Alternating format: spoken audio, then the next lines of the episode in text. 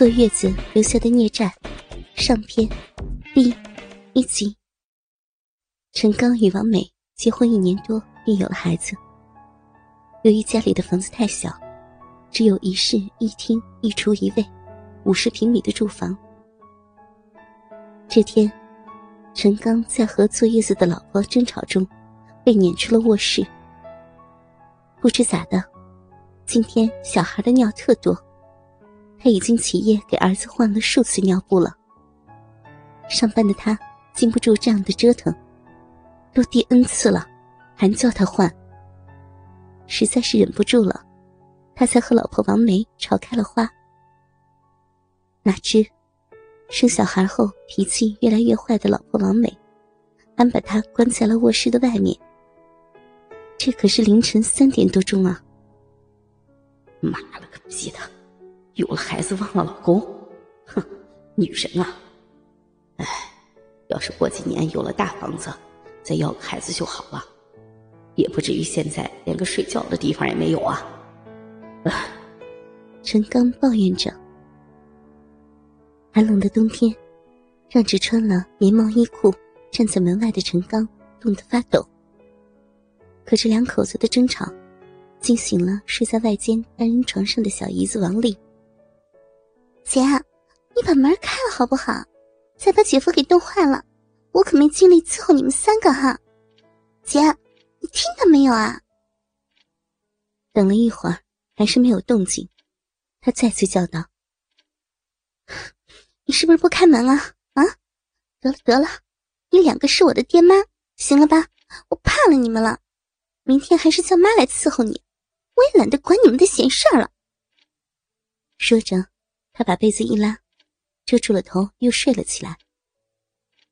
原本说好了是让他妈来伺候王美坐月子的，但老头子又生病了，没办法，就让王丽把已经两岁的小孩交由妈妈一起代管，让他来了。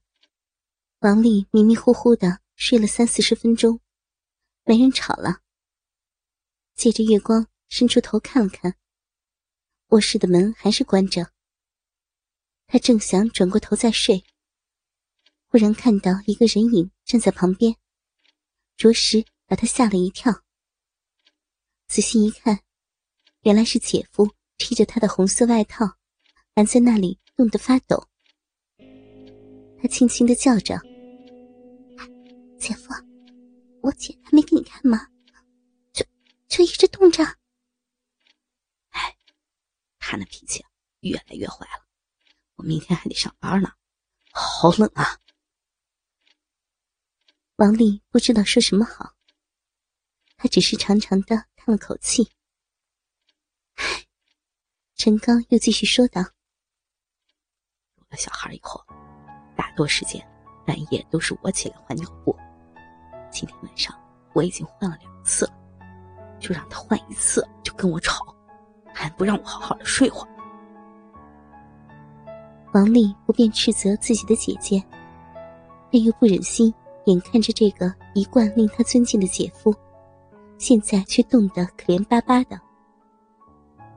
哎呦，这要是冻生病了怎么办呀？姐也是刚做母亲，她也不适应。以前我刚有小孩的时候也是这样，你多谅解她点要不然，嗯。到我这儿来集结，先对付一晚上。王丽只感觉到姐夫的身子在发抖，那是刚才冻的。他们就这样背靠背，静静的侧卧着，谁也不说话。但他们都没有睡着。过了二十来分钟，陈刚的身子稍微暖和了些，但还时不时的抖几下。还没有完全暖和过来，王丽轻声的说了一句：“姐夫，还没睡暖和吗？那，你转过身来，抱着我，暖和的快点。”陈刚犹豫了一下，说道：“平时也不觉得，哪知道今天咋这么冷啊？”他转过身。一手穿过他的脖子，绕到肩膀搂着，另一只手放在了王丽的腹部，他的身体前面紧贴着他的后面，胸、腹、腿都靠得紧紧的。虽说是隔着各自的衣衫，但他还是感到王丽身体的温度正在传递给他，而王丽却感到姐夫一身冰凉。他用手碰了碰陈刚的手，你真的好冷呀。他把自己的棉毛衫往上拉了拉，露出腹部后，把陈刚的手移到了上面，手放在这儿吧。暖和的快点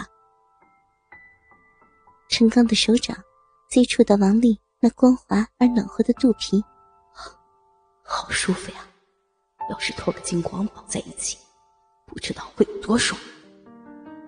但心中马上一震，别乱想，别乱想，他是好心，可不能有非分之想。不到一分钟的时间，所接触的地方也变冷了。他的手也暖和了些，他又把手朝腹部的左边移了移，停留在那里，想要暖和的多一些。隔了一会儿，又朝右边移了移，放在那里取暖。王丽没有制止，然后他把手不由自主的又移动到上腹，最后又是下腹。陈刚的手。伸进了他的裤腰，指尖已经接触到他那毛茸茸的逼毛边沿，那感觉实在是太妙了。这时，王丽的身体轻微的抖动了一下。他也知道，是因为自己的手才引起王丽身体的颤抖。为了不引起他的思维存在着姐夫和小姨子同床的反感。他把手又放回到腹部的中间。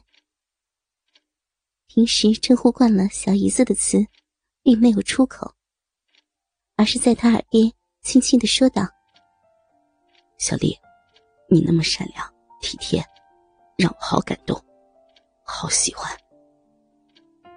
他本想说“好喜欢你”，最后还是把“你”字省略了。啊没什么。王丽的声音小的几乎听不见。陈刚看到王丽没有反感的意愿，心中暗喜。老婆的不理解，促成了和小姨子的亲近，这种机会是不可多得的。就算是不做什么，能如此的搂着她，也是很幸福的。他的手掌一改规范的。在姨妹腹部的停留，为转圈式的抚摸。小丽，我真的好谢谢，你你的肚皮，给我带来了温暖。我现在的手，我的心，都暖和多了。你，你知道吗？当他的手转而摸到他腹部的下方时，看似无意，却是有意的，用指尖在他的鼻毛上划过。我知道，你的手。他想提醒陈刚的手别再往下方摸了，但从他嘴里说出来的却是：“手，是比刚才暖和些了。”倾听网最新地址，请查找 QQ 号二零七七零九零零零七，QQ 名称就是倾听网的最新地址了。